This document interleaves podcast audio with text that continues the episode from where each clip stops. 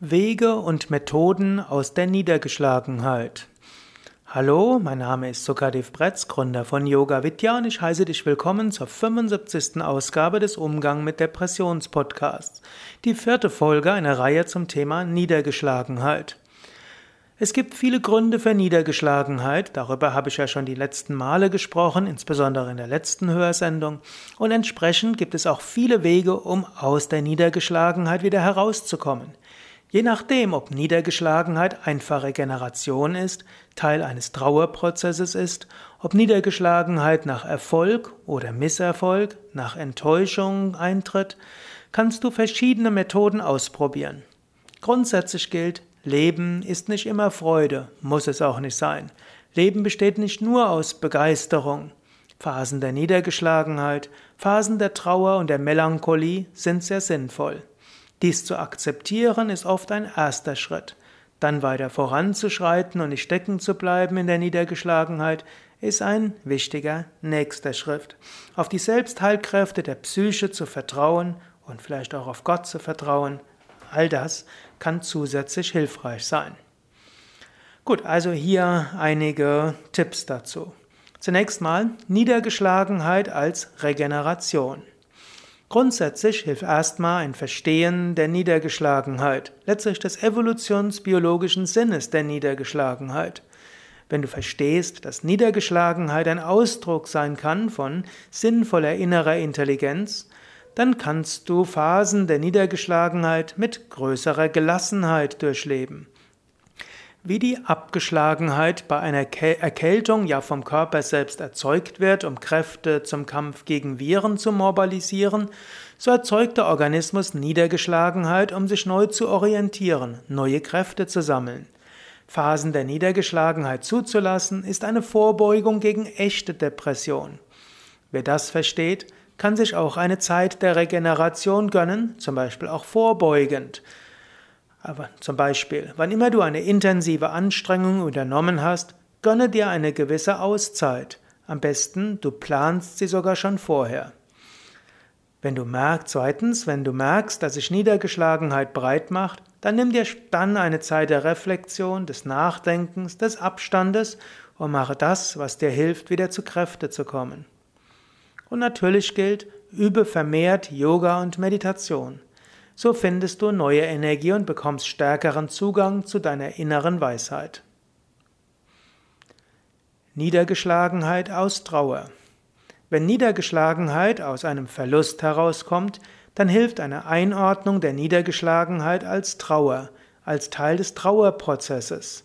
Dazu findest du ja einige Hörsendungen in diesem Kanal Umgang mit Trauer oder geh einfach auf unsere Internetseite www.yoga-vidya.de und schlage nach unter dem Stichwort Trauer. Niedergeschlagenheit aus Misserfolg. Es heißt, aus Schaden wird man klug, aus Fehlern lernt man. Das sind zwei wichtige Sprichwörter. Diese Einstellung hilft eben im Umgang mit Misserfolgen. Misserfolge gehören zum Leben dazu. Wenn du das weißt, dann kommt aus einer Niedergeschlagenheit schnell wieder neue Energie. Misserfolgen führen, können zur Niedergeschlagenheit führen. Evolutionsbiologisch und psychisch sinnvoll heißt das, du denkst nach, du überlegst, du musst einen Moment Abstand gewinnen und kannst die Lektionen aus diesem Misserfolg verinnerlichen. Edison hat mal, wurde mal gefragt, woher er die Energie bekam, hunderte, ich glaube sogar tausende von Versuche zu unternehmen, eine Glühbirne zu bauen und nicht enttäuscht aufzuhören, aufzugeben. Äh, wie konnte er so viele Misserfolge hinnehmen? Edison sagte, ich hatte nie einen Misserfolg. Ich habe nur tausende von Weisen gefunden, wie man Glühbirnen nicht baut. Also mit anderen Worten, jeder Misserfolg ist ein, ein Informationsgewinn, ein Erkenntnisgewinn. Niedergeschlagenheit nach Erfolg. Manche Menschen empfinden ein Gefühl der Leere, wenn sie etwas geleistet haben, erfolgreich waren. Hier kann es helfen, nach einem Erfolg irgendwie zu feiern. Statt zu hoffen, dass ein Gefühl der Freude von selbst aufkommt nach einem Gefühl, kannst du etwas dafür tun. Du kannst selbst überlegen, wie werde ich den Erfolg feiern.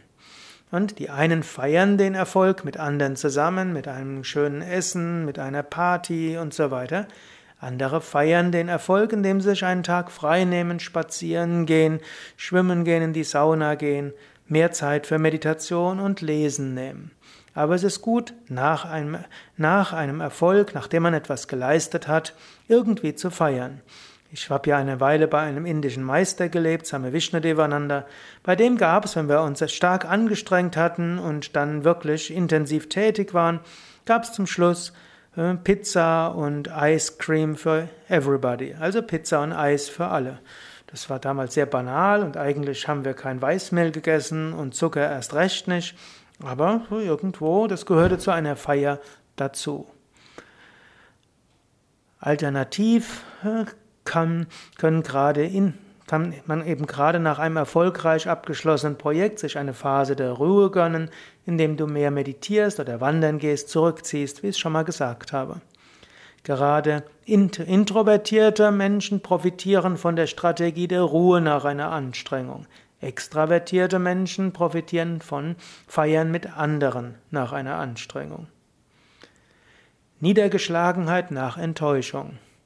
Etwas schwieriger ist es, nach einer Enttäuschung aus der Niedergeschlagenheit herauszukommen. Aber das Wort Enttäuschung hat ja auch eine positive Bedeutung. Du kommst aus einer Täuschung heraus. Und aus einer Täuschung herauszukommen, ist ja auch etwas Gutes. Und es gilt auch zu bedenken, der Mensch, der einen enttäuscht hat, ist ja deshalb kein schlechter Mensch. Das Hineinversetzen in den anderen Menschen, in seine Motivation, vielleicht auch in seinen Leiden, in seine Anliegen, in seine Zerrissenheit, seine Gründe, auch das kann hilfreich sein, Enttäuschung nicht so stark zu erleben. Zu erkennen, der Mensch war durchaus ernsthaft, aber hm, er ist irgendwie einen anderen Weg gegangen. Und der Mensch hat vielleicht auch gute Gründe für seinen Egoismus. All das kann hilfreich sein, damit umzugehen. Und dann gib dir selbst auch etwas Zeit. Und nachher bekommst du neue Energie und Kraft. Manchmal kann eben das Übergehen einer Niedergeschlagenheit nach Enttäuschung, nach Misserfolgen aus Trauer, nach einer Anstrengung, das Übergehen einer solchen Phase kann zu einer tieferen Depression führen. Leben ist eben nicht nur Begeisterung, Leben ist auch mal Niedergeschlagenheit. Hochenergiephasen Niedrigenergiephasen müssen sich abwechseln. Das kannst du vorausschauend so tun, und so müssen die Niedrigenergiephasen gar nicht Niedergeschlagenheit werden, sondern können einfach Ruhe sein und Regeneration. Ja, das waren jetzt einige Tipps zum Umgang mit Niedergeschlagenheit, je nachdem, was der Grund für die Niedergeschlagenheit ist. Beim nächsten Mal will ich noch etwas mehr auf Yoga und Meditation eingehen, als sehr wertvolle und machtvolle Techniken im Umgang mit Niedergeschlagenheit. Ich werde mich dabei auch nicht beschränken, nur auf Übungen, sondern durchaus auch spirituelle Einstellung vom Standpunkt des Yoga zu einem besseren Umgang mit Niedergeschlagenheit. Du kannst also schon dich darauf freuen. Alles Gute, bis zum nächsten Mal.